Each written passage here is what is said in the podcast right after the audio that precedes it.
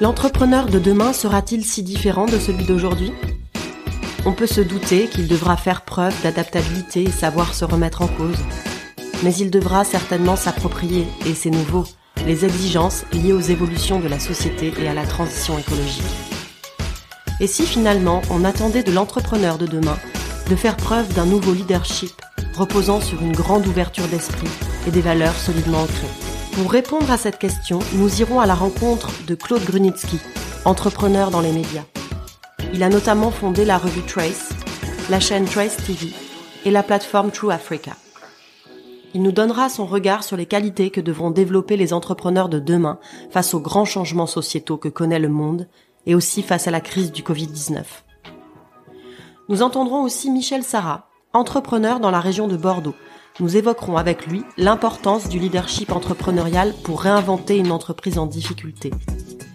C'est ce qu'il a fait en associant ses collaborateurs afin de donner un nouvel élan à GT Solutions, l'entreprise familiale de transport routier.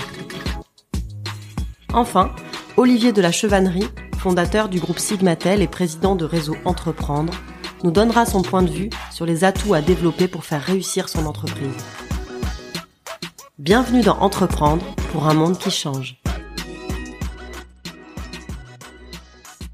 Alors, une entreprise qui réussit, c'est une entreprise qui a trouvé le juste équilibre, si je puis dire, entre la rentabilité et le bien commun. Olivier de la Chevannerie. Je, m'explique.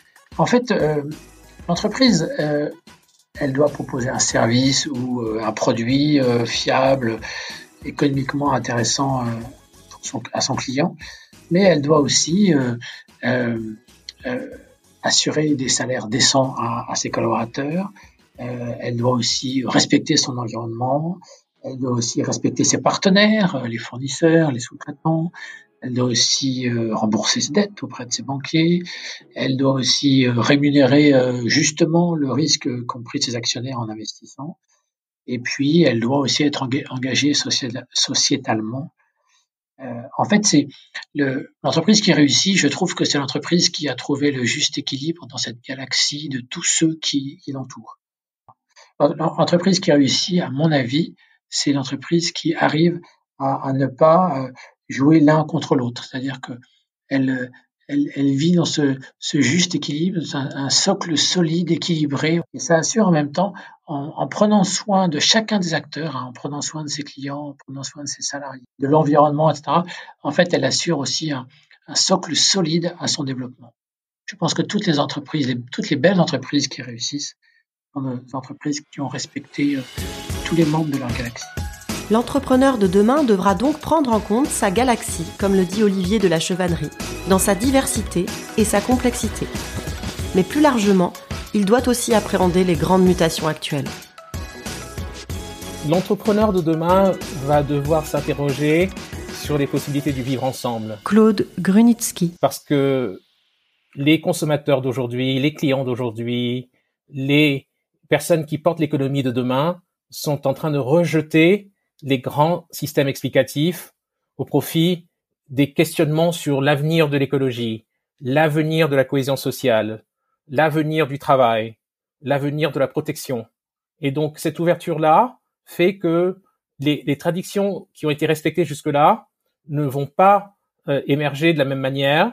Toutes les lignes sont en train de bouger. Le monde est en train de changer à vitesse grand V le fait que les citoyens, les consommateurs soient à la recherche de marques qui soient à la fois accessibles, universelles et aspirationnelles, ça fait que une nouvelle génération d'entrepreneurs va émerger avec des produits et des services qui vont bouleverser l'économie mondiale.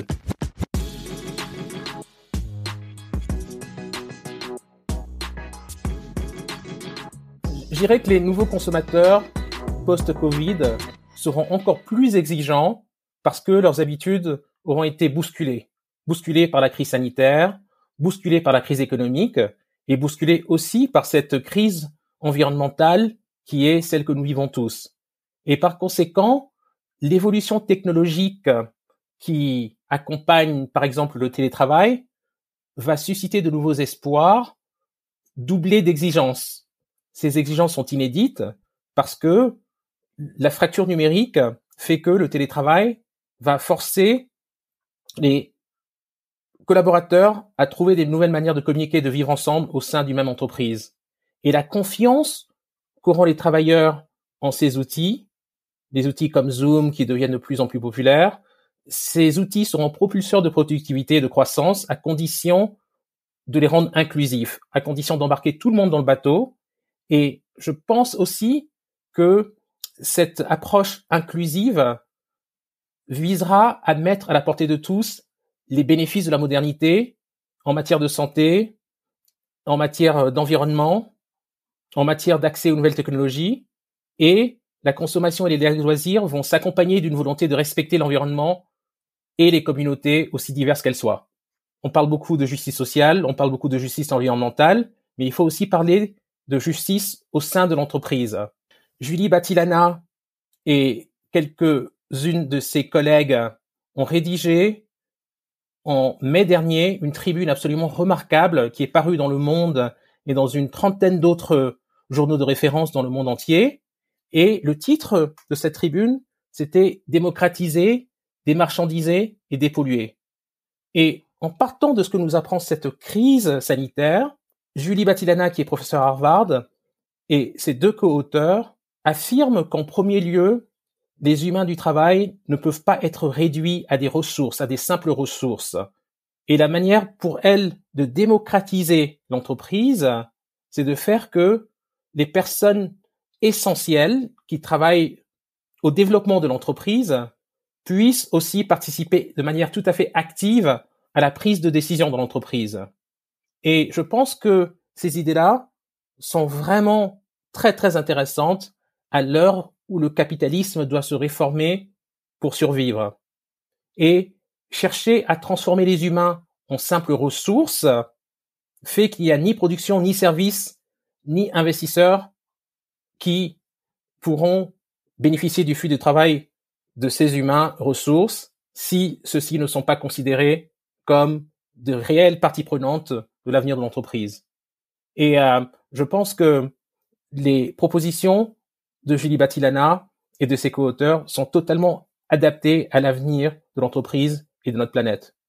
Démocratiser le fonctionnement de leur entreprise, c'est justement ce qu'ont réalisé les dirigeants de GT Solutions, spécialisés dans le transport routier. Écoutons le témoignage de celui qui a mené l'entreprise familiale pendant une quarantaine d'années. Ce n'était absolument pas programmé ni, écrit à l'avance. Michel Sarah. En 2011, nous avons connu une année vraiment extrêmement difficile. Nous avons, comme ça arrive parfois dans une vie professionnelle ou dans, la vie tout court, euh, connu vraiment des, événements qui nous ont beaucoup marqués.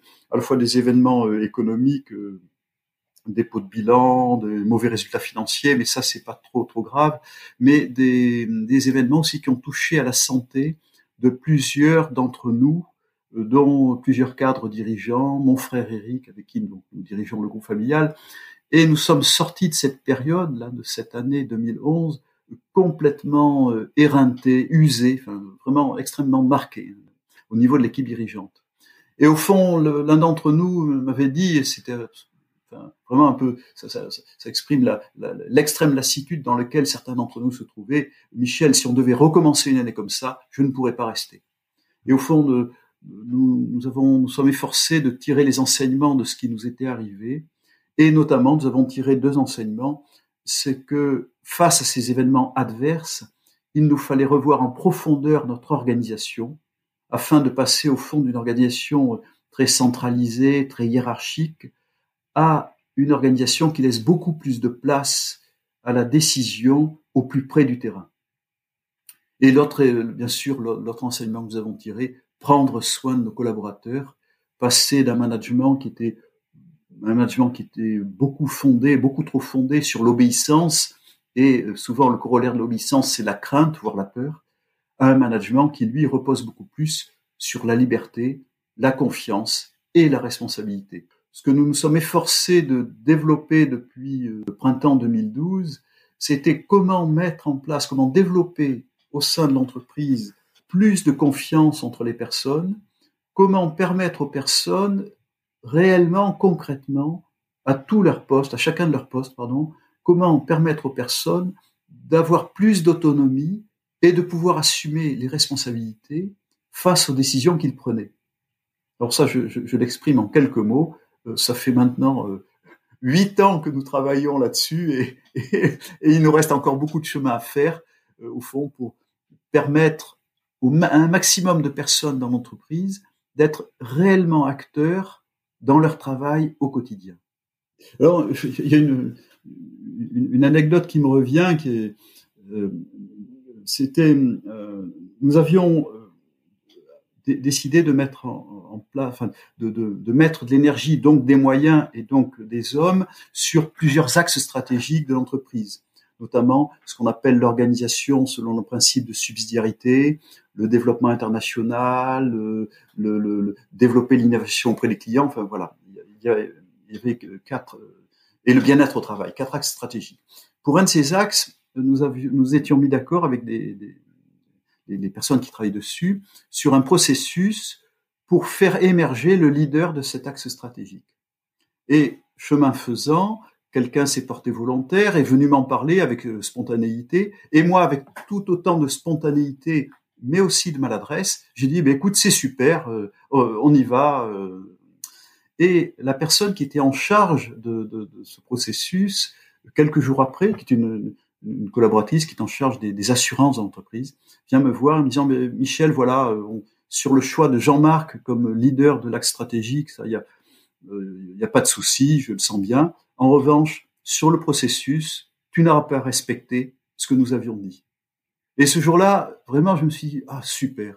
Si un membre de l'équipe euh, a la simplicité de venir voir son patron pour lui dire ben là, tiens, regarde, tu n'as pas respecté le processus sur lequel nous étions mis d'accord. Alors là, je crois que l'entreprise a déjà fait un, grand chemin. C'est-à-dire, la parole, au fond, est plus libre entre nous. Et peut-être qu'il y a quelques années, je me serais mis en colère devant une telle remarque. Et là, ça m'a rempli de joie parce que ça m'a fait toucher du doigt que, euh, effectivement, euh, nous pouvions parler plus facilement quand il y avait des loupés, y compris de la part du patron. L'entrepreneur de demain incarnera donc un nouveau leadership grâce à l'attention portée à ses collaborateurs, à ses clients, à ses fournisseurs et partenaires, mais aussi en partageant des valeurs, comme l'affirme Olivier de la Chevadrie. L'entrepreneur, euh, l'entrepreneur d'aujourd'hui, il doit, il doit tenir compte euh, de, de l'aspect euh, social euh, de, de, son entreprise, c'est-à-dire, euh, ok, il recrute, ok, il, il, va manager les gens, mais, mais il faut aller, il faut aller plus loin. Il faut, faut connaître les, les, les, envies, il faut connaître les, euh, les, les, valeurs des gens. Il faut qu'on aille plus loin aujourd'hui que ce qu'on faisait avant. C'est-à-dire que je recrute une belle personne, je connais ses valeurs, elle me rejoint peut-être parce qu'elle se dit que les valeurs qu'elle porte, ces valeurs-là sont portées par l'entreprise. Il faut pas que je la déçoive. Vous voyez, on, est, on est vraiment euh, au, fond des choses. Hein. C'est-à-dire que euh, je ne suis plus là pour, pour euh, faire un, planning commercial, je suis plus là pour faire les, comptes avec mes managers, je suis plus là. Je suis aussi là pour leur dire voilà, dans nos, nos, projets de, de nos projets d'entreprise, voilà, est-ce qu'ils sont conformes à, tes valeurs? Et, est-ce que les valeurs de l'entreprise sont toujours en adéquation avec les tiennes? Est-ce qu'on est bien d'accord là-dessus? Et je trouve que les discussions aujourd'hui sur la raison d'être sont très intéressantes. C'est-à-dire que aujourd'hui, les entreprises, pour pouvoir bien manager tous ces gens qui attendent beaucoup de l'entreprise, y compris d'être en ligne sur les valeurs, eh bien aujourd'hui, les entreprises travaillent sur leur raison d'être. Comme ça, en fait, je, vais me dire, ben, je vais donner mes valeurs, je vais, je vais donner ma raison d'être, c'est-à-dire euh, voilà euh, qui nous sommes, pourquoi nous existons, autre que pour aller faire du chiffre d'affaires et gagner de l'argent.